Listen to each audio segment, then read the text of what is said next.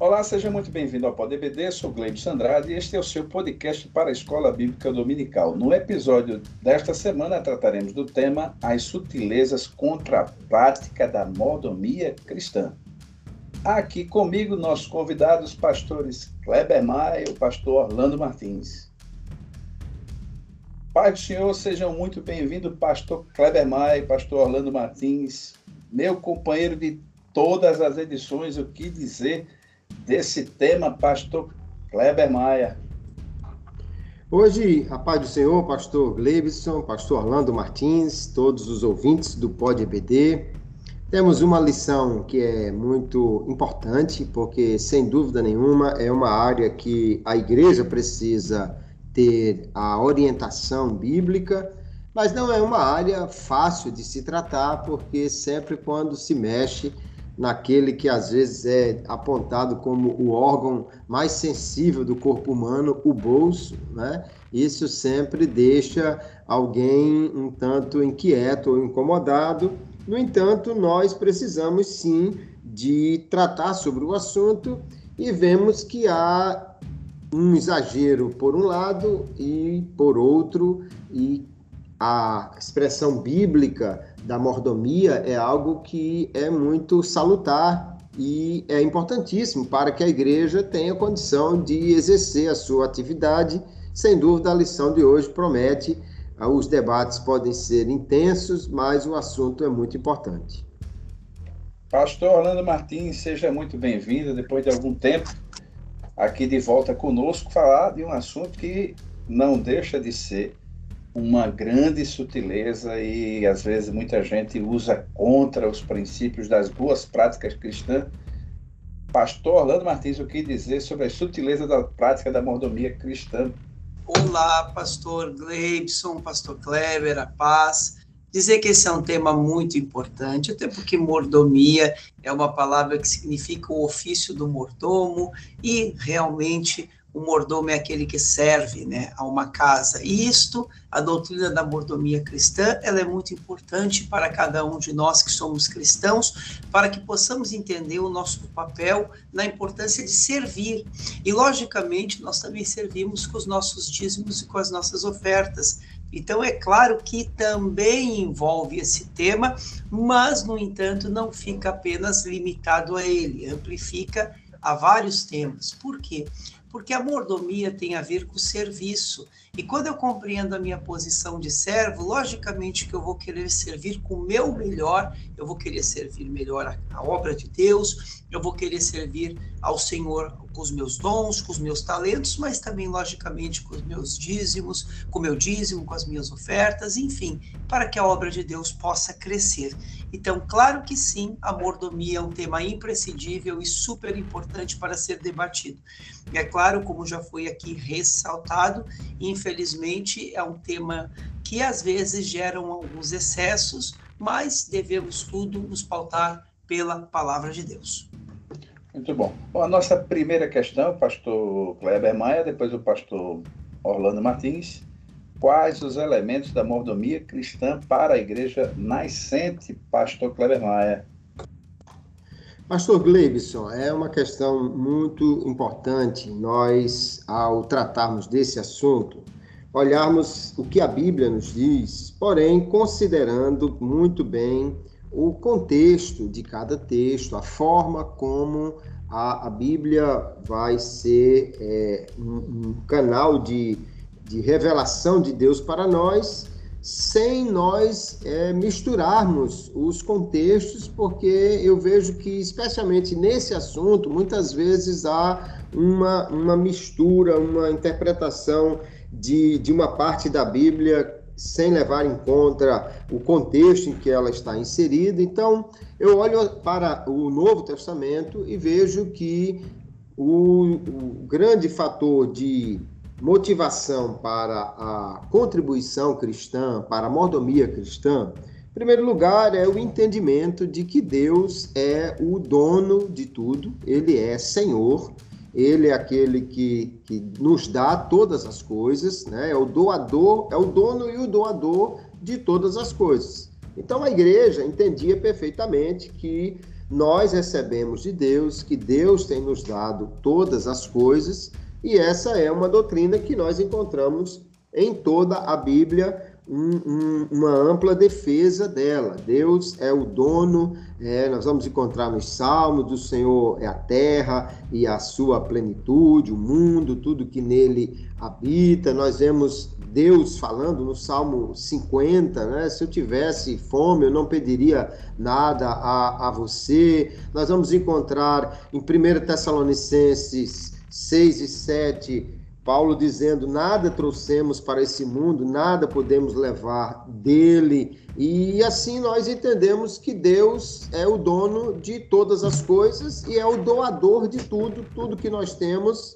recebemos de Deus. Dessa forma, então, quando nós damos algo para Deus ou para a obra de Deus, não estamos dando algo que nos pertence e que estamos é, gentilmente cedendo para Deus, mas nós estamos apenas é, devolvendo a Deus aquilo que é dele. Ele é o dono de todas as coisas. É isso que vai levar, inclusive, Abraão, lá no Antigo Testamento, a dar o dízimo, porque ele reconhece que o Senhor é o possuidor de todas as coisas. Essa é, no meu entendimento, a razão principal para nós nos desapegarmos das coisas quando entendemos que não é 5 ou 10% que pertence a Deus, mas 100%. E nós então recebemos dele tudo que nós temos. A outra questão muito importante, especialmente no Novo Testamento, é que quando falamos de contribuições, nós temos uma doação voluntária uma, do, uma doação que é motivada pelo amor, pela gratidão, mas que é absolutamente voluntária, onde nós vamos encontrar Atos capítulo 2, mostrando que a igreja tinha tudo em comum, eles vendiam suas propriedades, repartiam por todos, mas você não vai encontrar nem um mandamento para fazer isso, e nem mesmo em qualquer outro lugar um mandamento que se imite esse tipo de comportamento como sendo algo que deve ser obrigatoriamente feito. Nós vamos encontrar o apóstolo Paulo na segunda epístola aos Coríntios, é, capítulo 8, capítulo 9, quando ele fala sobre contribuições, ele deixa claro que Deus ama quem dá com alegria, que isso é um, uma característica esperada da igreja quanto às contribuições, que no meu entendimento é, difere um pouco daquilo que nós encontramos no Antigo Testamento, no que diz respeito aos dízimos da lei, que tinha um mandamento, e aí tínhamos três dízimos diferentes, e havia uma, uma ordem, havia um mandamento realmente, e os, os que não cumprissem esse mandamento estavam descumprindo a lei. No Novo Testamento, nós já temos é, uma característica maior de voluntariedade. Existe essa voluntariedade no Antigo Testamento? Sim. Inclusive, no, quando há uma contribuição excedente, é exatamente motivada pela voluntariedade. Nós vamos ver isso lá na construção do templo, que foi tão voluntária e tão abundante que mandaram parar as contribuições porque já passou, não, não tinha mais nem onde guardar, tinha coisa demais. Então, a voluntariedade ela é até superior do que a, obrig... a obrigatoriedade no que diz respeito à mordomia. Porém, no Novo Testamento, nós vamos encontrar também uma contribuição que é orientada que seja de acordo com as posses de cada um nós vamos encontrar o apóstolo Paulo é, colocando isso de uma forma clara, como já falei em 2 Coríntios, capítulo 8, nós vamos encontrar ele em Romanos também falando claramente, é, cada um deve contribuir de acordo com a sua renda. Nós vemos o Senhor Jesus elogiando a oferta da viúva, era tão pouco, mas na realidade para ela era muito mais do que o que outras pessoas deram, né? E então nós temos aí é, um, uma, uma orientação para que cada um co contribua como pode. Atos capítulo 11, nós vamos ver que os discípulos é, pediram socorro aos irmãos da Judéia, mas o Atos 11, 29 diz: cada um conforme o que pudesse. Paulo, quando elogia os crentes da Macedônia, ele diz até que eles deram além do que puderam. Então, uma contribuição que é de acordo com o que cada um pode, a gente pode pensar realmente que um percentual representa isso, porque é, vai ser de acordo com, com cada um. Não temos no Novo Testamento um percentual que se diga deve ser X, mas nós tomamos o referencial do Antigo Testamento, dos 10% do dízimo, Porém, no Novo Testamento temos a ordem de que seja de acordo com as posses. A, a questão que nos leva a também contribuir com generosidade é porque nós vemos no Novo Testamento que Deus ele se agrada dessas contribuições e ao mesmo tempo nós vemos que há uma promessa de recompensa para aquele que que dá a sua contribuição com alegria. Né? Segundo Coríntios 9, 5, ele vai dizer que é, Deus ama, 9 e 7, Deus ama quem dá com alegria, mas logo em seguida ele vai dizer que aquele que semeia pouco, colhe pouco, é, capítulo 9, verso 6, depois do verso 10, aquele que, que semeia muito, colhe muito, e nós vemos então que Deus supre as necessidades e abençoa. Paulo, quando recebe a doação dos Filipenses, capítulo 4, verso 19, por ter recebido essa doação, ele diz: O meu Deus, segundo a sua riqueza, suprirá todas as vossas necessidades. Então, ele está trazendo essa questão de é, Deus recompensar alguém colher aquilo que plantou. Uma outra questão que eu vejo no, no propósito de ofertas, de mordomia, o princípio disso no Novo Testamento, mais do que no Antigo Testamento, é que Jesus deixou claro que o obreiro é digno do seu salário e que, portanto, aqueles que pregam o evangelho devem viver do evangelho. Mateus capítulo 10, quando ele envia os, os discípulos, ele diz que eles não deveriam levar dinheiro, mas em cada casa onde chegasse, eles seriam ali sustentados. E Jesus explica dizendo: porque o trabalhador é digno do seu salário. Paulo vai utilizar também essa mesma questão é, quando ele diz que os, os presbíteros que, que se aplicam especialmente na palavra e na doutrina devem receber duplo pagamento, que algumas traduções trazem como dupla honra, mas ali está falando de salário. Aí ele explica por que o obreiro é digno do seu salário. E há uma, uma questão muito importante no Novo Testamento que diz que aqueles que recebem cuidados espirituais devem retribuir com oferta material. Nós vamos encontrar isso em Gálatas capítulo 6, o verso 6, bem claro, o apóstolo Paulo diz o que é instruído na palavra, divida as, seus bens com aquele que o instrui. Nós vamos encontrar Paulo fazendo essa defesa em 1 Coríntios 9, dizendo: olha, só eu e Barnabé que não temos o direito de deixar de trabalhar, e aí ele vai fazer uma defesa ampla para dizer de novo o obreiro é digno do seu salário. Quando ele, Romanos capítulo 15, ele diz que a Macedônia e a Caia resolveram levantar uma oferta para os santos em Jerusalém, ele diz: Isso lhes pareceu bem porque são devedores, porque se são participantes das bênçãos espirituais deles, devem servir a esses com as bênçãos materiais. Então eu vejo isso como princípios que nós encontramos para a igreja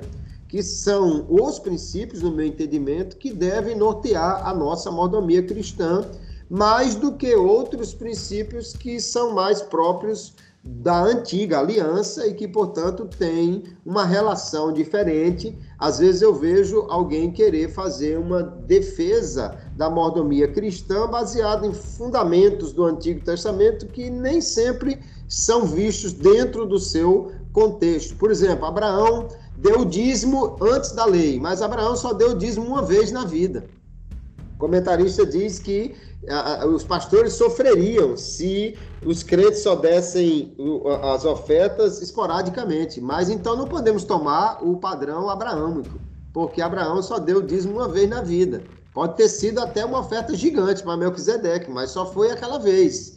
E não era das ovelhas dele, foi do despojo de guerra dos reis que atacaram Sodoma e Gomorra. Então, eu acho que no Novo Testamento nós temos muitos princípios e que são suficientes para nós defendermos essa que é, de fato, uma prática esperada dos cristãos de ser um bom mordomo, mas que às vezes há uma mistura desse desses textos do Antigo e do Novo Testamento fora do seu contexto, eu acho que o professor precisa ficar bem atento a tudo isso. Muito bom. Pastor Orlando, há alguma coisa no seu campo de compreensão, né, além dessa boa e ampla resposta do pastor Kleber, pastor Orlando? Pastor, é, a resposta foi tão ampla que eu apenas posso contribuir de que de fato devemos cuidar com os polos, né, com os exageros, como por exemplo a teologia da prosperidade e a teologia da miséria, ou seja, aquelas teologias que segmentam a fé. Muitos pensam que o crente abençoado é aquele crente que é, materialmente prosperou no aspecto financeiro. Outros já acham que o crente abençoado é aquele crente que é desprovido de bens financeiros. Na verdade, isto é que vai fazer com que as pessoas acabem é, confundindo pães com pedras e, acaba, e acabem confundindo o ter e o ser. Porque a mordomia cristã, quando nós temos da parte do Senhor, nós devemos realmente sermos bons mordomos. Por quê? Porque a mordomia, e quando eu digo que nós termos, não estou falando em termos financeiros, nós estamos falando da nossa salvação. Por quê? Porque nós somos mordomos de várias formas. Nós somos mordomos com a nossa vida, com os nossos dons, com o nosso talento, mas também, é claro, com o nosso dízimo e com as nossas ofertas. Mas, infelizmente, o tema do dízimo e o tema da parte financeira tem sido alvo de acalar a, a, é, muitos debates por causa de interpretações errôneas. Por quê? Pastor Orlando, Oi. me permita, é, aproveitando claro. essa sua linha de raciocínio que eu estou acompanhando claro. e acho razoável, Claro. E, de certa forma, até é, termina, vamos dizer, causando um reducionismo né, do, do, do, tema mordomia e aplicando, às vezes, até a um campo meio que uma espécie de conveniência que termina abrindo, talvez, essas sutilezas se abram por conta desse excesso de, é, de se inclinar a uma determinada temática de tão amplo assunto como ele é, não é? É, por exemplo, se reduz a mordomia à parte financeira, né? E a mordomia, ela não é apenas a parte financeira, a mordomia, se eu entendo que do Senhor é a terra e a sua plenitude, eu entendo também que todos nós aqui somos mordomos e devemos cuidar da terra, cuidar do meio ambiente é praticar a mordomia cristã. Ser um bom obreiro é praticar a mordomia cristã. Ser um bom pai de família, ser um bom, um bom chefe de família, um bom pai, um bom marido, é praticar a mordomia cristã. Exercer o seu dom e o seu chamado é exercer a mordomia cristã. Porque se eu entendo que tudo é pela graça, somente pela graça, eu compreendo que tudo vem do Senhor. Então, o Senhor deu o dom da vida, o Senhor nos deu a graça, o Senhor nos deu os dons, o Senhor nos deu tantas coisas maravilhosas, mas Ele quer que nós cuidemos destas coisas. Por exemplo, nós somos mordomos do nosso próprio corpo. Quando nós cuidamos de nossa saúde, nós não cuidamos apenas para o nosso bem-estar, muito embora isso seja verdade, mas nós cuidamos também para a glória de Deus. Por quê? Porque se nós cuidamos da nossa saúde, nós vamos poder com certeza viver mais tempo e poder viver um tempo de qualidade para a glória de Deus e para a edificação do corpo de Cristo. Então, tudo isso envolve a mordomia. É claro que, infelizmente, nos últimos anos, o tema da mordomia foi reduzido ao tema é, de dízimo, ofertas e principalmente financeiro, o tema financeiro. E aí vai gerar muitas interpretações que o pastor Kleber Maia, já com muita propriedade, trouxe uma ampla e profunda resposta. Muito bom. Nossa segunda questão, dessa vez agora o pastor Orlando responde, depois o pastor Kleber. Agora a gente vai ser específico né, e citar quais são as, as sutilezas contra a mordomia cristã. Pastor Orlando, se puder enumerá-las. Então, pastor, já apresentei elas, né? Na verdade, já apresentei elas. Por quê? Se nós entendemos que tudo pertence a Deus, tudo aquilo que temos, na verdade, não é nosso, tudo pertence a Deus. Logo, somos apenas mordomos, ou seja, administradores dos bens que Deus nos deu. Infelizmente, nós observamos que a teologia da prosperidade e a teologia da, da, da pobreza, elas estão roubando o foco da teologia da mordomia cristã. Por quê? Porque ela é totalmente diferente. A teologia da prosperidade vê a prosperidade como um direito do cristão fiel. Já a teologia da pobreza vê a pobreza material como uma virtude do cristão fiel. Contrariando a isto, a teologia da mordomia vê que tudo que temos pertence a Deus. Logo, independentemente da quantidade do que temos, precisamos administrar bem aquilo que Deus coloca em nossas mãos. Logicamente, a mordomia cristã considera a qualidade do uso dos bens, mas não a quantidade de bens. Não se trata do quanto temos, se trata do que fazemos com aquilo que temos.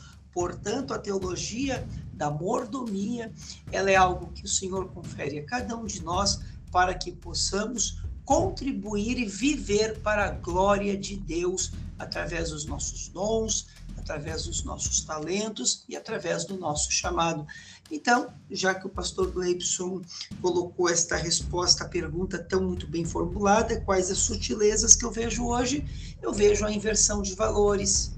Eu vejo quando eu quando as pessoas focam mais a prosperidade material, quando elas confundem o ser e o ter, quando infelizmente as pessoas elas não compreendem de que é, viver para a glória de Deus não significa prosperar materialmente, mas significa ter a prosperidade espiritual. Por quê? Porque, infelizmente, há uma inversão de valores. Então, posso elencar, sim, a teologia da prosperidade, a confissão positiva, a teologia da miséria e tantas dessas novas teologias de mercado que são apresentadas pelo chamado neopentecostalismo, tudo isso acaba é, é, gerando uma confusão teológica e faz com que as pessoas substituam a teologia da mordomia cristã, que é um tema tão pouco falado, por temas que não são tão importantes para o evangelho, como, por exemplo, a teologia da prosperidade, a confissão positiva,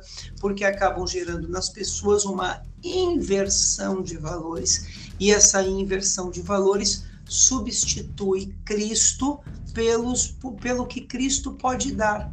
Aí, ao invés das pessoas buscarem a Deus pelo que Ele é, buscam a Deus pelo que Ele pode dar. Por isso que, às vezes, muitos cristãos acabam não despertando e desenvolvendo e se amadurecendo e crescendo em Deus para desenvolver os seus dons espirituais, o seu chamado, e as pessoas vêm para a igreja apenas como espectadores e não como adoradores. Logicamente, as pessoas, muitos vêm para a igreja porque querem receber uma bênção. E ao invés de compreender de que a bênção nós já temos, que é o Senhor, agora devemos exercer o nosso chamado para a glória de Deus. E aí sim, vamos exercer a nossa mordomia cristã.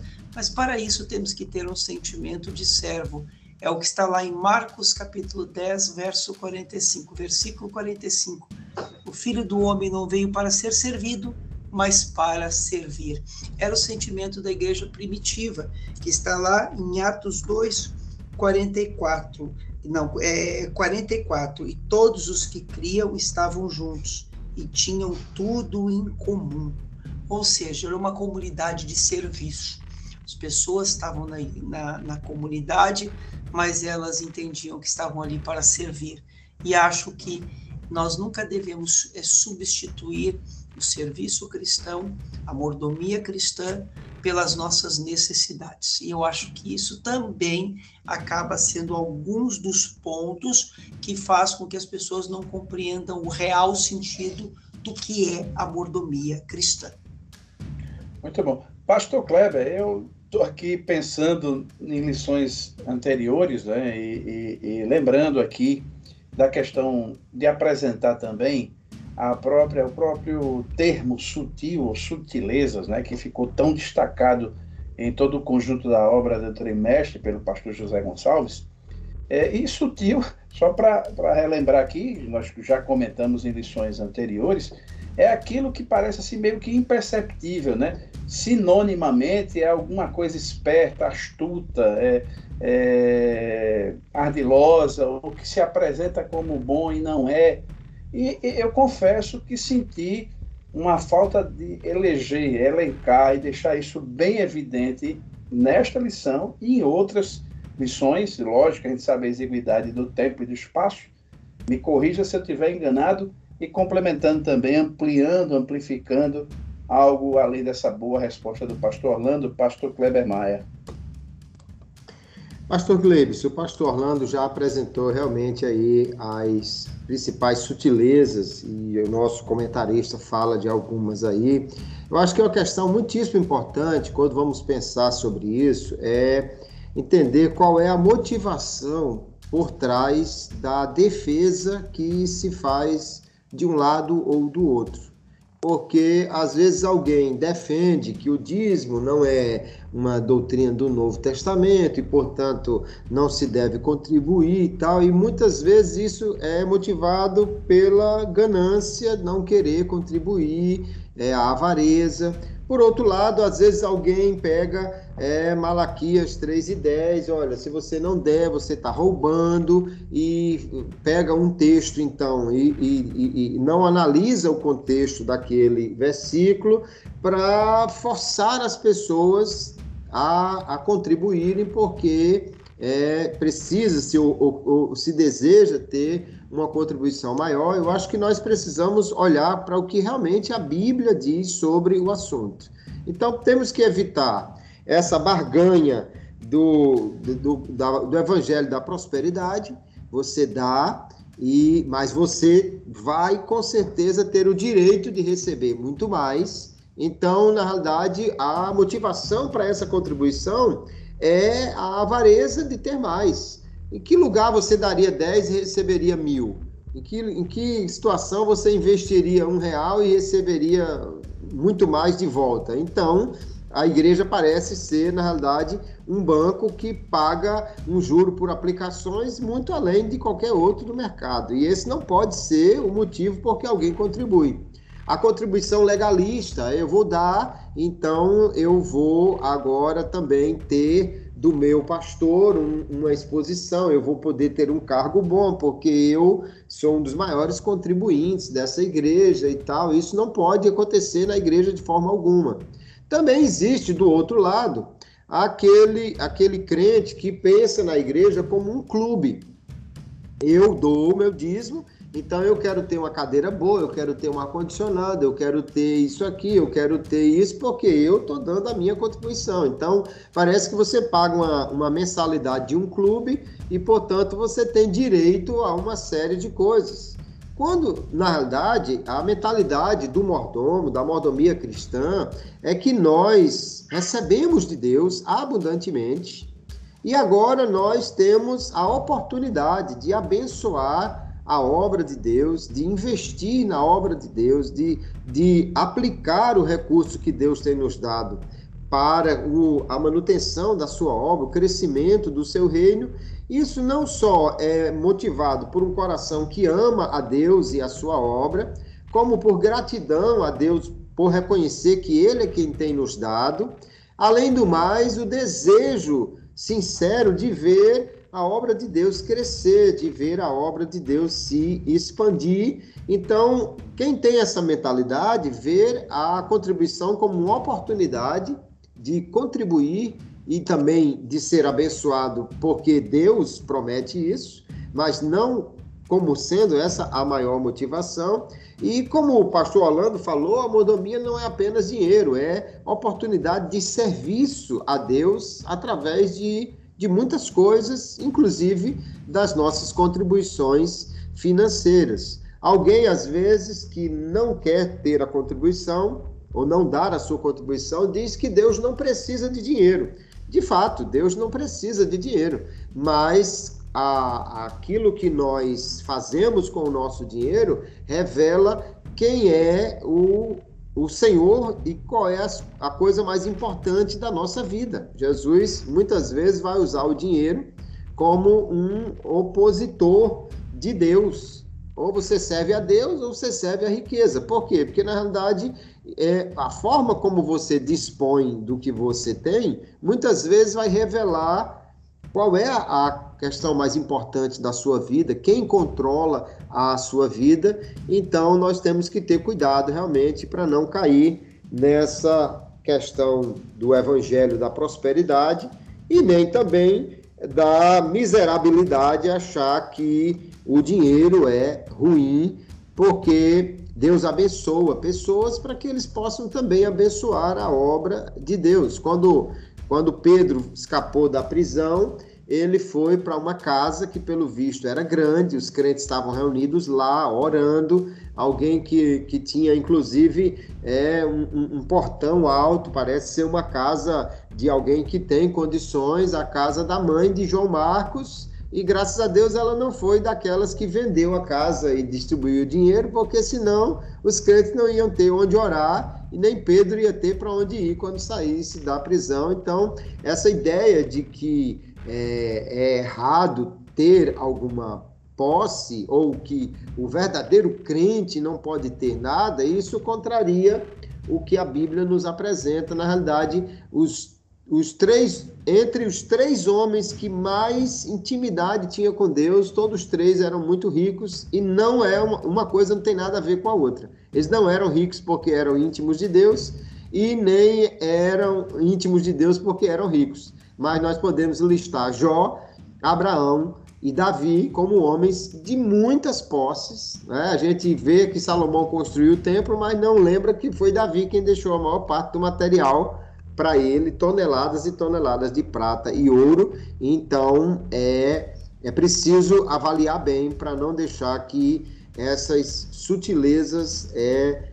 acabem é, destruindo essa que é uma excelente doutrina, a mordomia cristã. Bom, nossa terceira questão, pastor Kleber dessa vez, depois o pastor Orlando. Quais os pilares hoje para a prática da mordomia cristã, na sua opinião, pastor Kleber Maia? Bom, eu creio que nós já estabelecemos muito bem esses pilares, mas para revisá-los, primeiro nós precisamos entender que Deus é o que nos dá todas as coisas. Tiago diz que todas as boas dádivas vêm descendo do Pai. Deus é quem nos dá. Deus é quem nos dá a saúde, a capacidade para trabalhar, a inteligência. Deus é quem nos abençoa e se entendemos que é Ele quem nos dá todas as coisas, então não vamos ter a dificuldade de nós contribuirmos. É, é isso que eu vejo na vida de Jó, alguém que perdeu tudo, mas diz: Não, Deus me deu, Deus tomou, foi Deus quem deu. Na verdade, essa é uma segurança muito grande que Paulo diz que Timóteo deve dizer aos ricos da sua igreja que não coloque a sua esperança na instabilidade das riquezas, mas em Deus. Porque se Deus é quem me dá, então eu não estou inseguro em nenhuma situação, porque nada afeta a capacidade de Deus de dar. E se eu estou certo que é Deus quem me dá, então em qualquer situação eu sei que ele pode prover. Nós temos que entender também que devemos ter essa prática da mordomia quanto aos nossos recursos financeiros de acordo com as nossas posses. E aí eu acho que a igreja ela precisa pensar algumas questões. Eu tenho um livro do Charles Hyde que ele fala sobre como pregar doutrinas cristãs e ele, e ele desperta para esse entendimento é que nós não temos no Novo Testamento um percentual que seja apontado como sendo aquele que deve ser das nossas contribuições. Nós usamos os 10% do Antigo Testamento como referencial. No entanto, ele, ele diz: se você pegar crentes, cristãos, que têm muitos recursos, às vezes ele poderia dar 15% da sua renda e não lhe faltaria. Enquanto que, às vezes, um cristão que tem um, um salário muitíssimo apertado, 10% é uma fé gigante com que ele contribui mas como nós não temos um percentual fixo, talvez 8% já fosse um sacrifício enorme para aquele irmão, por exemplo. Então, eu acho que a gente tem que ensinar ao cristão que é de acordo com as suas posses. A, aquele que, que ganha muito, um cristão que ganha aí milhares de, de, de, de, de dólares, reais, euro, qual seja a moeda que esteja trabalhando, e, e é muito próspero, ele poderia dar 12, 15, 20% às vezes da sua renda e não lhe faria falta se ele vivesse num padrão simples, num padrão sem muita ostentação. Então, é, não é, já que nós não temos um percentual fixo, eu acho que a ideia, de acordo com as posses, ela deve ser muito bem explicada, mais do que firmarmos numa ideia de um percentual. E essa questão da, da necessidade de aplicarmos os nossos recursos materiais como uma resposta, como uma, uma, uma retribuição aquilo que recebemos de, é, de crescimento espiritual. Alguém vai para uma igreja, se o pastor pode ser sustentado por essa igreja e pode dedicar-se em tempo integral, ele vai conseguir trazer uma palavra, uma orientação, um estudo, uma visita muito melhor do que aquele que precisa trabalhar para poder se manter. Quando Paulo diz que chegou na, na Macedônia, ficou trabalhando, quando ele chegou em Corinto, porque não queria ser pesado a igreja. Mas depois que chegaram os que puderam dar o sustento a ele, Tito trouxe as ofertas e tal, aí ele se dedicou integralmente à obra. Então, quando o crente entende que quando ele investe, há, portanto, um retorno disso, o pastor pode é, adquirir livros e cursos é não só o pastor que eu digo, mas toda a equipe de liderança e de ensino da igreja, isso retorna na forma de bênçãos para ele. Eu vejo isso no Novo Testamento, né? Paulo dizendo, olha, que você que recebe a, a, a, a edificação espiritual, então retribua com a contribuição financeira, porque isso faz com que possa se é, aumentar ainda mais esse tipo de de enriquecimento espiritual. Um pastor que não tem dinheiro para comprar um livro, um pastor que não tem dinheiro para fazer um curso, que precisa trabalhar durante o dia e só está à noite na igreja porque a igreja não tem como sustentá-lo, é lógico que ele não vai poder dar a essa igreja a mesma coisa de um outro pastor que tenha todos esses recursos. O erro seria o pastor ter todos os recursos investir num carrão importado e não investir em seu aperfeiçoamento ministerial. Aí esse seria um erro, mas não é porque alguém comete esse erro que a igreja não deve ter essa visão de contribuir para o crescimento, inclusive como resposta daquilo que ele está recebendo da igreja. E eu creio que Baseado nesses pilares, pode haver uma mordomia cristã bem é, satisfatória na igreja de hoje. Pastor Orlando, há algo a acrescentar além desses pilares, né? Muito bem colocado pelo pastor Kleber.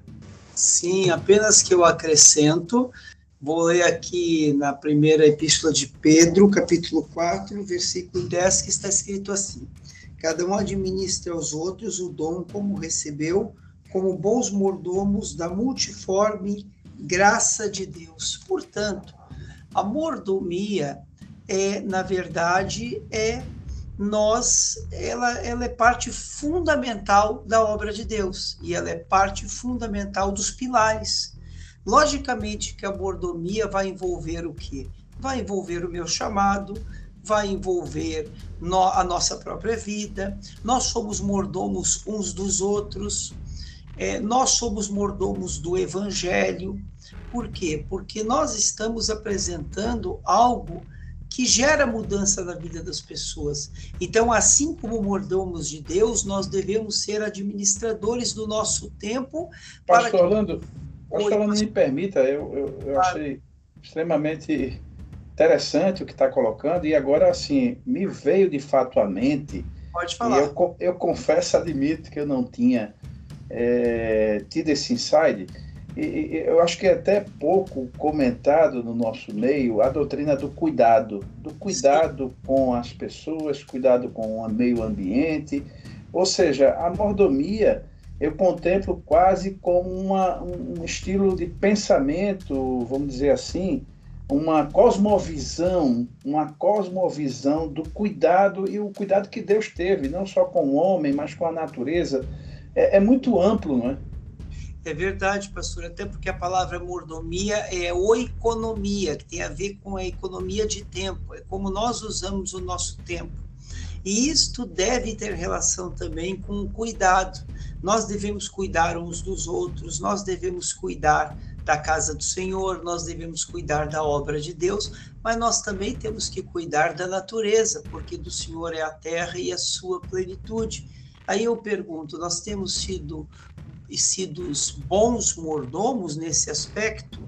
Por quê? Porque se nós somos dispenseiros da multiforme graça de Deus e nós compreendemos que tudo que acontece é pela graça, somente pela graça, então nós entendemos que o Senhor nos conferiu a oportunidade de cuidar da terra, de cuidar do espaço em que vivemos. Nós devemos também cuidar do meio ambiente, porque o meio ambiente existe para a glória de Deus. Quem criou o meio ambiente foi o Senhor.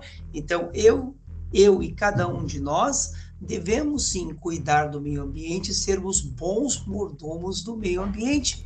Isto é extremamente importante, ainda mais nesses dias que nós vivemos.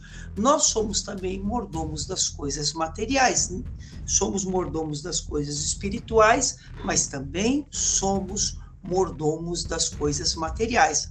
O mordomo cristão, portanto, procurará conscientemente respostas para que ele possa, através de sua vida, glorificar ao Senhor.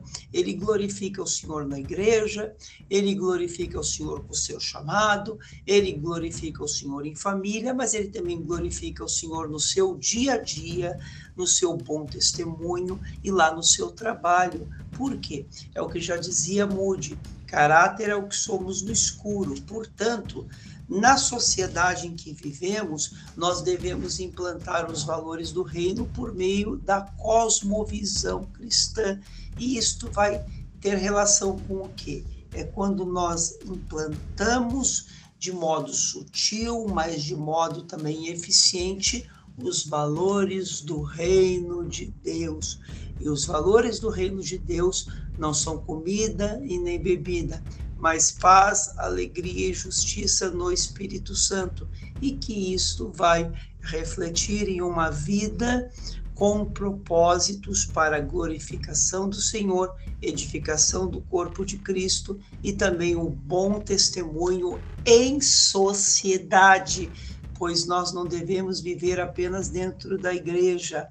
Nosso bom testemunho tem que ser refletido na sociedade e no espaço em que vivemos. Isto também é exercer bem a mordomia. Muito bom. Bom, chegamos à hora da mesa redonda e hora da pimenta.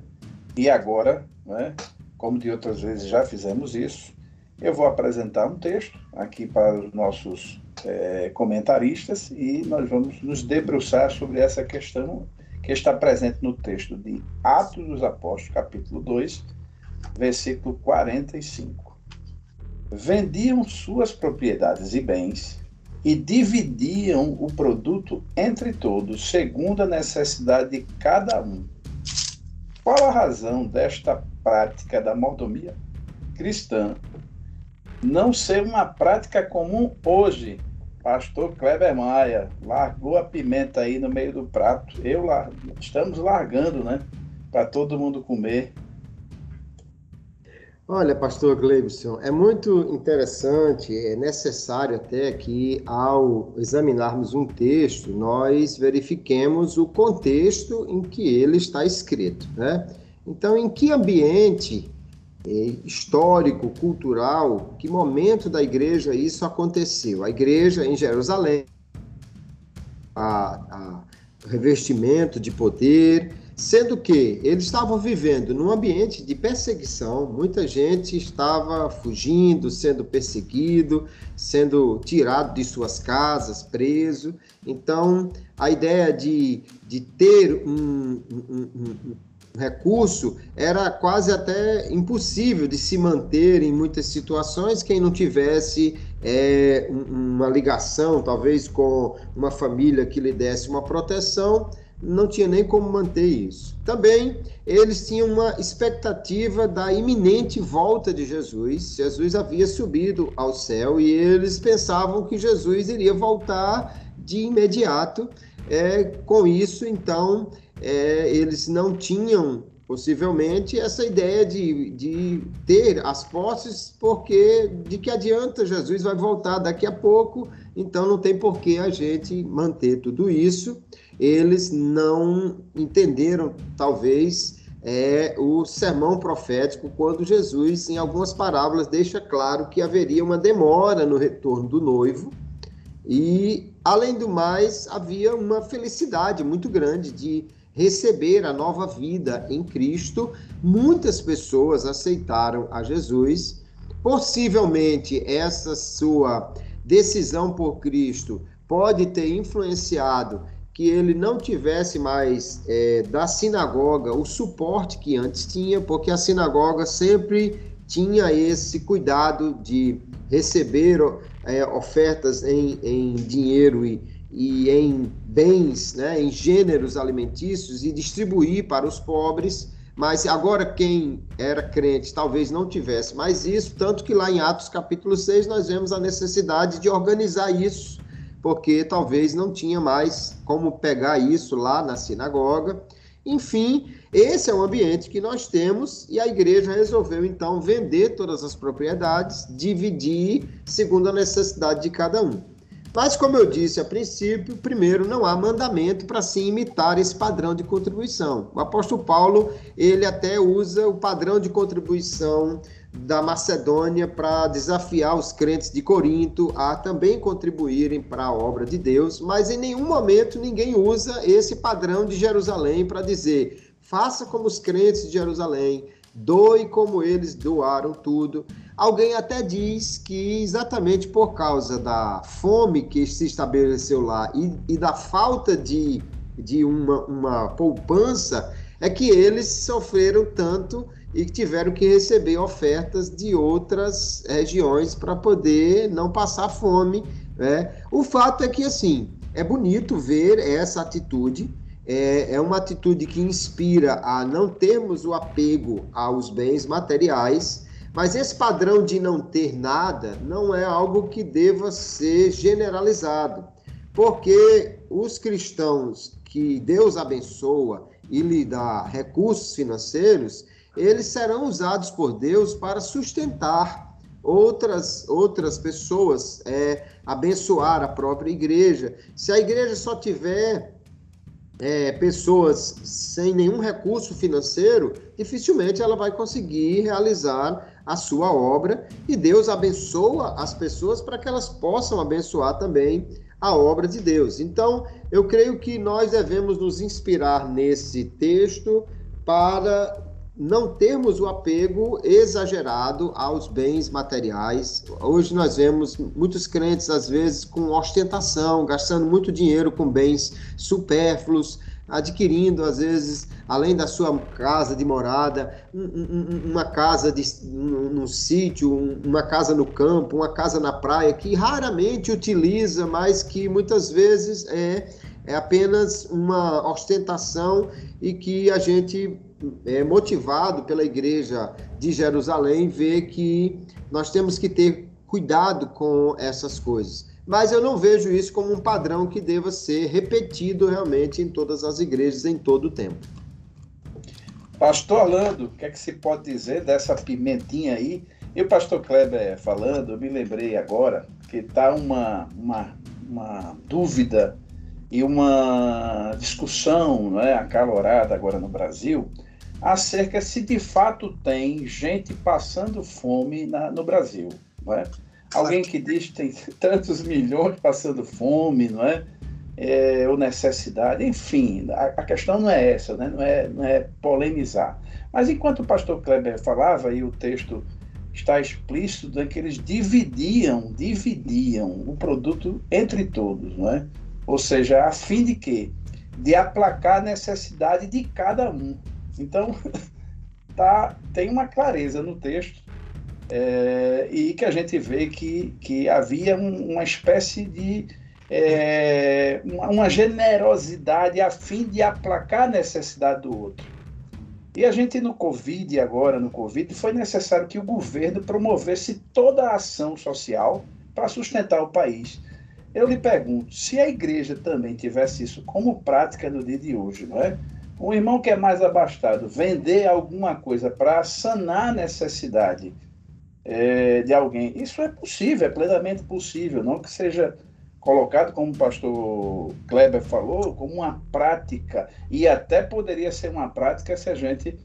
Aí eu pego agora, ele, ele acrescenta, boto mais pimenta. Os sensacionistas nos acusam de tentar dar continuidade nos dons, né? Especificamente os dons né, efusivos que, que a igreja tinha, mas, por outro lado, quando se trata do social, a gente cessou naquele tempo algumas coisas. E eu já vi críticas pesadas nesse sentido, a gente dá continuidade aos dons, mas não dá continuidade a essa perspectiva, a essa cosmovisão que a igreja tinha. E eu confesso que eu, eu, eu já vi alguém se desfazer do que tem, é, porque tem muito, para sanar a necessidade de outro. Aí eu lhe pergunto, pastor Orlando, sua opinião nesse negócio que não é fácil, né?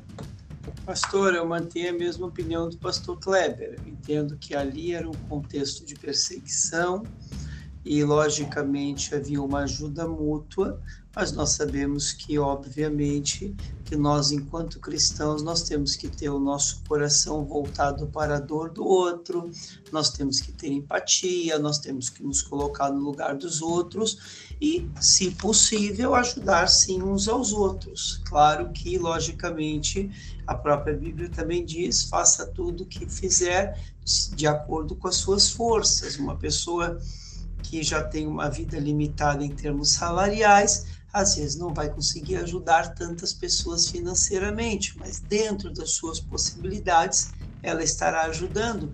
E aqueles que têm mais, logicamente, que seria importante que estivessem ajudando, mas claro que, que vão ter um discernimento e vão saber fazer isto com sabedoria e também, claro, podem também gerar oportunidades. Por exemplo, alguém que é empresário abrir oportunidades através de novos empregos, através de empregos para pessoas que têm menos qualificação, como criando cursos para que esses cursos gratuitos promovam qualificação e ofereçam emprego junto. Isso são formas de ajudar. E a própria igreja, claro, tendo trabalhos sociais fortes para que possam ajudar as pessoas, lembrando que o verdadeiro evangelho é cuidar do órfão, da viúva e do necessitado.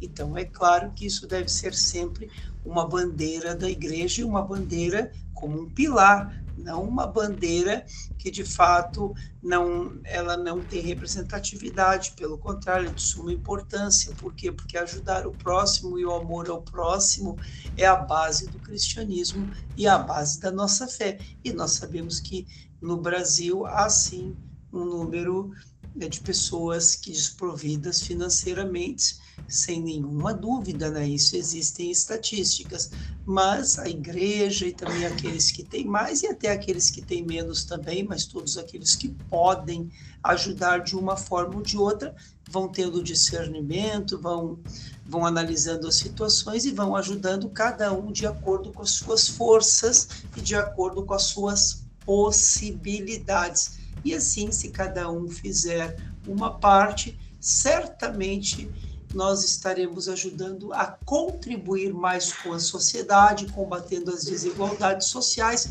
e promovendo a justiça social, porque isso também é um dos pilares do Evangelho. Pastor Orlando, Pastor Kleber, é, é, obviamente a gente tem um tempo e a gente não consegue esgotar, Mas eu, eu, percebi, vocês foram primorosos na questão de, de, de dar amplitude ao conceito, mas é, e o pastor Kleber, eu lembro agora que ele falou muito bem dessa questão de, de, de descontextualizar, não é? Trazer do Antigo Testamento e sem uma noção exata daquela questão do que ele falou nenhuma de suas falas do percentual. Eu lembro também, eu queria ouvir a opinião de vocês, porque isso me chamou a atenção na fala dele, e, o, e o, pastor Orlando também destacou, é que a doutrina do dízimo, eu, eu abri aqui a questão de, de, de dar sinônimo a dízimo, ou dizimar.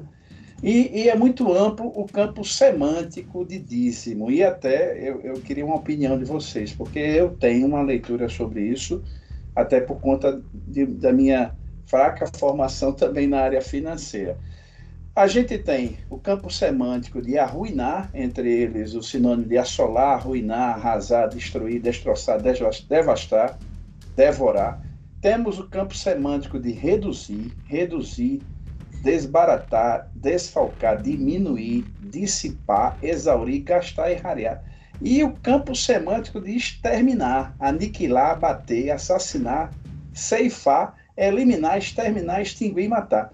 Como é rica a nossa língua portuguesa. É impressionante. Isso pode não acontecer no hebraico e no grego no tamanho e na dimensão que acontece no português e outras linguagens também tem campo semântico. Mas eu vi que a gente explorou isso e eu gostaria de ouvir a opinião do pastor Kleber, que explora muito a questão de interpretação de texto, o, a doutrina do dízimo, quando a gente faz a leitura lá do, do, do Antigo Testamento, está presente em Números capítulo 18, versículo 20 e 21, e Números e Deuteronômio capítulo 16, versículo 12, diz assim: E está, a palavra se destaca assim: Quando acabares de separar todos os dízimos, ou seja, no Antigo Testamento, dízimo é uma palavra no hebraico que está no plural.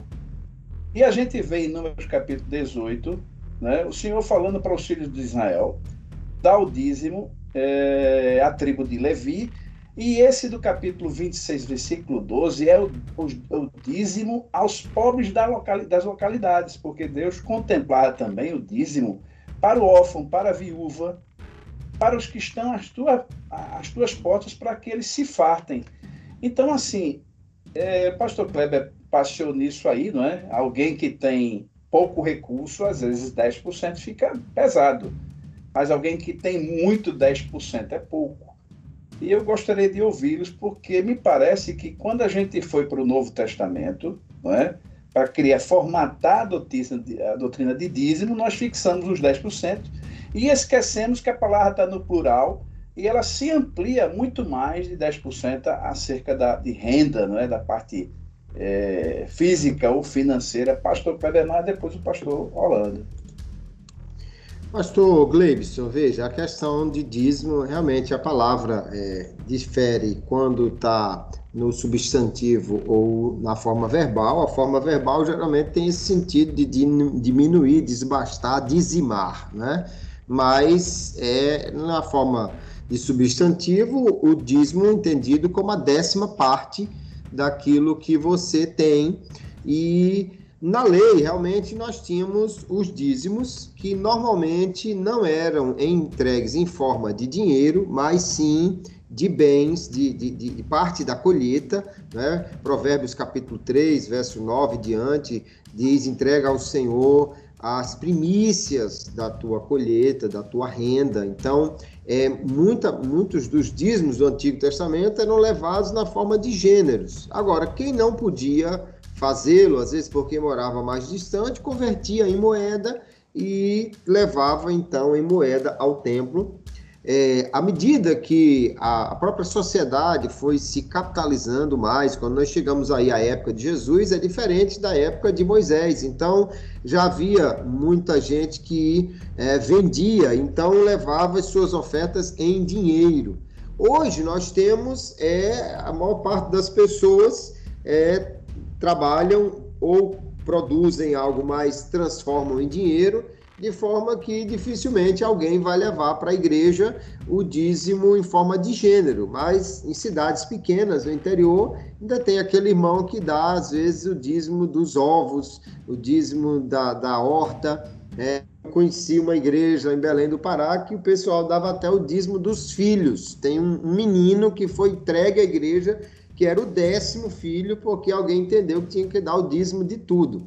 Veja a que ponto chega a interpretação bíblica quando foge da, da questão, né? Então, tinham de fato no Antigo Testamento muitos dízimos: o dízimo dos pobres, o dízimo do jubileu. E esses dízimos tinham como propósito maior o sustento de toda a estrutura do templo, os levitas, que Deus disse que, que não fossem esquecidos, não fossem abandonados. Quando eu falo de levita, não estou falando dos músicos da igreja, lógico, mas todo o corpo, né? A palavra tomou um sentido diferente na igreja. Todos os sacerdotes, todos os que serviam eram levitas, da tribo de Levi. E também tinha esse propósito de ajudar aos pobres. As sinagogas as sinagogas sempre tinham esse serviço de atender aos pobres, porque recebiam os dízimos do jubileu, recebiam Pastor as ofertas. Pastor Kleber, me permita, antes que eu, que eu perca aqui, é uma questão que já fui indagado e já respondi dentro da minha linha de entendimento. O, o que parece aqui é a pergunta: o levita recebia dízimo, em algum momento ele dava, e a outra, os pobres só recebiam dízimo ou davam também? Não, o dízimo era uma, uma ordenança para todos. Inclusive, havia o dízimo dos dízimos que os sacerdotes davam. Aliás, Malaquias capítulo 3 não é dirigindo-se ao povo, mas aos sacerdotes que estavam deixando de dar essa parte que era o dízimo dos dízimos. E então todos, na realidade, poderiam e deveriam contribuir. Agora, o dízimo dos sacerdotes, o dízimo dos dízimos, não poderia ser para eles mesmos, né? Então era exatamente a parte que era destinada aos pobres, juntamente com os dízimos que vinham do jubileu, que era um dízimo extra. O, o judeu ele tinha três dízimos, então para para dar. E é, isso tinha o propósito do sustento dos levitas como um todo e, e benefício aos pobres. Eu creio que são pilares que a igreja precisa manter: o sustento da obra em si e o sustento ou ajuda aos necessitados, especialmente, Paulo diz em Gálatas capítulo 6, verso 10, né, aos domésticos da fé. É lógico que a igreja dificilmente teria recursos para ajudar todos os necessitados de sua comunidade, mas ela pode fazer isso através de outras ações. A igreja pode dar cursos, como o pastor Orlando já citou, alguma irmã que tem habilidades é, e pode ensinar isso, pode beneficiar a sua comunidade, porque as pessoas vão aprender aquilo e ter o seu sustento. É muito importante que a igreja tenha essa visão realmente de que o recurso que ela recebe é para a manutenção da obra, mas também para beneficiar aqueles que estão necessitados e assim realmente ela consegue fazer bem esse trabalho de progredir o reino e abençoar a comunidade. Pastor Orlando. Então, pastor, é, eu acho que o pastor Kleber já trouxe uma resposta muito ampla e muito bem colocada sobre essa questão.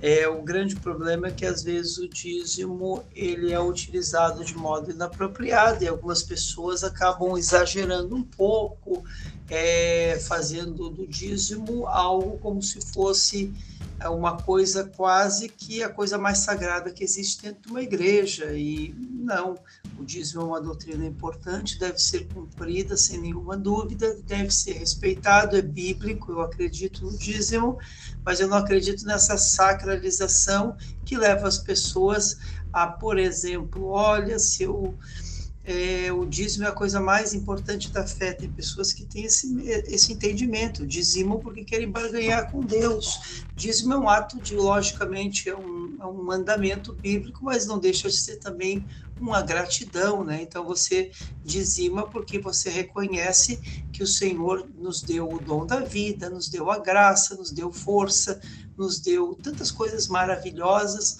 e, logicamente, o dízimo é uma forma de nós agradecermos tudo aquilo que o Senhor tem feito por nós, logicamente reconhecendo que é um mandamento e um entendimento bíblico. Quanto a isso, eu acho que é um ponto pacífico e todos compreendemos. Então, logicamente, eu acho que o pastor é, Kleber Maia já colocou muito bem esse tema sobre o dízimo. Eu endosso tudo que o pastor Kleber Maia colocou, eu só fico realmente, às vezes, um pouco preocupado, é que quando as pessoas começam a, a, demonizar, por exemplo, pegam aqueles textos de Malaquias capítulo 3, versículo 10, né, e dizem lá que o gafanhoto e o migrador e o devorador são demônios, sendo que, na verdade, biblicamente eram locustas, né, e que, e que de fato eram gafanhotos que iam contra as plantações naquela época, e não são demônios.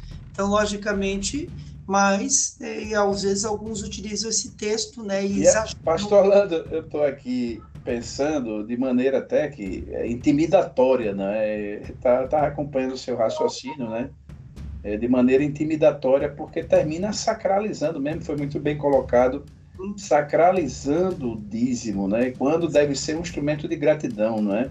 É, de reconhecimento. Eu acredito também, a, a, minha opinião, como desfecho do que vocês falaram e falaram muito bem, é, também é uma forma, é um teste, não é? É uma maneira como Deus deixou para testar o homem em Sim. seu apego com as coisas que ele dá. E uma forma, porque Deus não precisa do dízimo, a verdade é essa, né? Deus não precisa do dízimo de ninguém. Deus, Deus consegue viver sem dízimo, né? Sim. Mas era era a única forma que Deus tinha de testar o coração humano. É uma maneira da pessoa, né? É uma lei, vamos dizer assim, uma lei quase que natural é, de uma retribuição, de tentar retribuir a Deus, porque, vamos dizer assim, ou reconhecer, retribuir não, né? Mas reconhecer a ação de Deus na nossa vida. Eu, eu interpreto assim, eu não sei se vocês estão de acordo. Eu estou de acordo, acho, acho muito bem colocado, pastor, com muita propriedade, concordo é, endosso tudo que o senhor falou. É uma questão importante de entender que a contribuição ela não é, não deve ser vista como uma obrigação, sim. mas sim como uma oportunidade. Inclusive, eu já ouvi alguns rabinos dizerem que os judeus consideravam que a, o mandamento do dízimo era, na realidade, um benefício que o Criador lhes dava como um antídoto contra a avareza, para eles não se apegarem excessivamente Perfeito. às riquezas, já que eles normalmente são abençoados nessa área, porque é promessa de Deus para eles, mas o, o dízimo não era visto como algo que eu tenho que dar com pena, não, que daria com muita alegria, porque na realidade é um antídoto contra a avareza e, portanto, uma bênção que o Criador lhes dá. Assim a igreja muito mais precisa ver. Sim, muito bom. Eu acredito que agora, dito que já foi dito e como sempre digo, muito bem dito, eu gostaria de pedir ao pastor Orlando Martins, que trouxe hoje uma riqueza, sem dúvida, acrescentou aqui a boa companhia com o pastor Kleber Maia, ela deu muito bem, seus comentários finais, pastor Orlando Martins. Então, foi um prazer novamente estar com os professores, com o pastor e professor Kleber Maia, com o pastor e professora Gleibson Andrade, bem como também com os professores, pastores e obreiros que nos ouvem. Dizer que é uma alegria poder contribuir com o Pod EBD e parabenizar o pastor Gleibson novamente por esta por, esse, por, por este empreendimento né, de conhecimento teológico. Numa época em que se investe tão pouco em teologia, pastor Gleibson nos brinda com algo tão importante como o Pod EBD. Então, quero cumprimentar os nossos ouvintes e, logicamente, indicar, sugerir que estejam adquirindo bons livros de teologia, bons dicionários, bons materiais que sempre vão contribuir com o entendimento exegético, hermenêutico e interpretativo do texto bíblico. Pastor Orlando, eu quero só fazer um apêndice, agradecer as suas palavras e dizer, né? Vamos dizer assim que o mérito não é meu apenas, é, se não fosse a participação de você, porque eu aqui às vezes me sinto que eu atrapalho mais do que ajudo, né? Contribui bastante, pastor, muito, pois, muito boas então, suas intervenções. Se não fosse a riqueza né, da, da, contribuição de vocês, a, a, presença constante do meu companheiro, pastor Kleber Maia, é, que contribui permanentemente a cada semana. Eu confesso a vocês que eu, particularmente, não sairia do zero, da nota, da menor nota possível, mas confesso realmente que vocês são parte fundamental e cada ouvinte, né? Pastor Kleber Maia, meu companheiro de todas as edições. Pastor Glebson, é uma alegria estar aqui. Eu creio que todos dão uma contribuição muito importante para o Pod EBD. Contribui também o ouvinte que indica, que, que compartilha, e isso é bênção para que mais pessoas possam ser alcançadas. É uma alegria estar aqui juntamente com o pastor Orlando Martins, com você, o pastor Gleibson Andrade, todos os ouvintes do Pod EBD, e oro para que o professor consiga desenvolver bem esse, esse tema. Eu não sei se ele vai recolher a oferta antes ou depois de aplicar a aula, mas é, eu creio que ele vai ter uma oportunidade realmente de levar os ouvintes a entender melhor esta questão que muitas vezes é colocada de forma obrigatória, de forma impositiva e que na realidade nós precisamos entender que é, é bênçãos que Deus nos dá e que ainda quando contribuímos mais somos abençoados. Visto dessa forma, eu creio que é uma doutrina que todos devem receber com alegria e oro para que a lição seja uma bênção para todos. Muito bem, eu quero agradecer de coração ao pastor Orlando Martins, ao pastor Kleber Maia, por essa valiosa cooperação. Espero mesmo que é, esse podcast, que eu diria dentro dos episódios, cada um às vezes tem lá a sua, a sua forma de, de ouvir, de dar valor a um, a outro. São, são vários episódios nesses quase três anos. Mas eu quero agora fazer um novo apêndice, já que a gente só passou aí mais uns 10 minutinhos do, do, do, do convencional, que é uma hora para o episódio, e revelar a vocês que nós estamos próximo aí, com muita luta, parece aquela criança que, que aniversaria, o pai não tem dinheiro para fazer uma festa de aniversário, e às vezes fica aquele. Porque eu lembro na minha vida, às vezes o pai está sem condição e a festinha é só. O pai falou, ah, aniversário do meu filho. Mas o Poder BD está próximo de completar o terceiro ano e para o segundo ano, né, ainda dentro do segundo ano, nós estamos a fim de lançar uma jornada de episódio e eu peço a você, como bem lembrou o pastor Kleber, é, de, de, compartilhar, né, porque a gente sabe que o, o engajamento é um esforço coletivo e você pode dar sua contribuição compartilhando, porque eu tenho certeza que esse conteúdo de hoje, o que a gente discutiu aqui, muitas vezes não, não é discutido, às vezes até no, no, no seminário, da maneira como foi exposto aqui claramente e amplamente para você. Então, a você que nos escuta, nosso muito obrigado ao pastor Kleber Maia e o pastor Orlando, essa valiosa cooperação. Muito obrigado. Deus continue abençoando a família de vocês, ministério e igreja. E quero me despedir de vocês e de cada ouvinte com a paz do Senhor. Paz do Senhor. A paz do Senhor.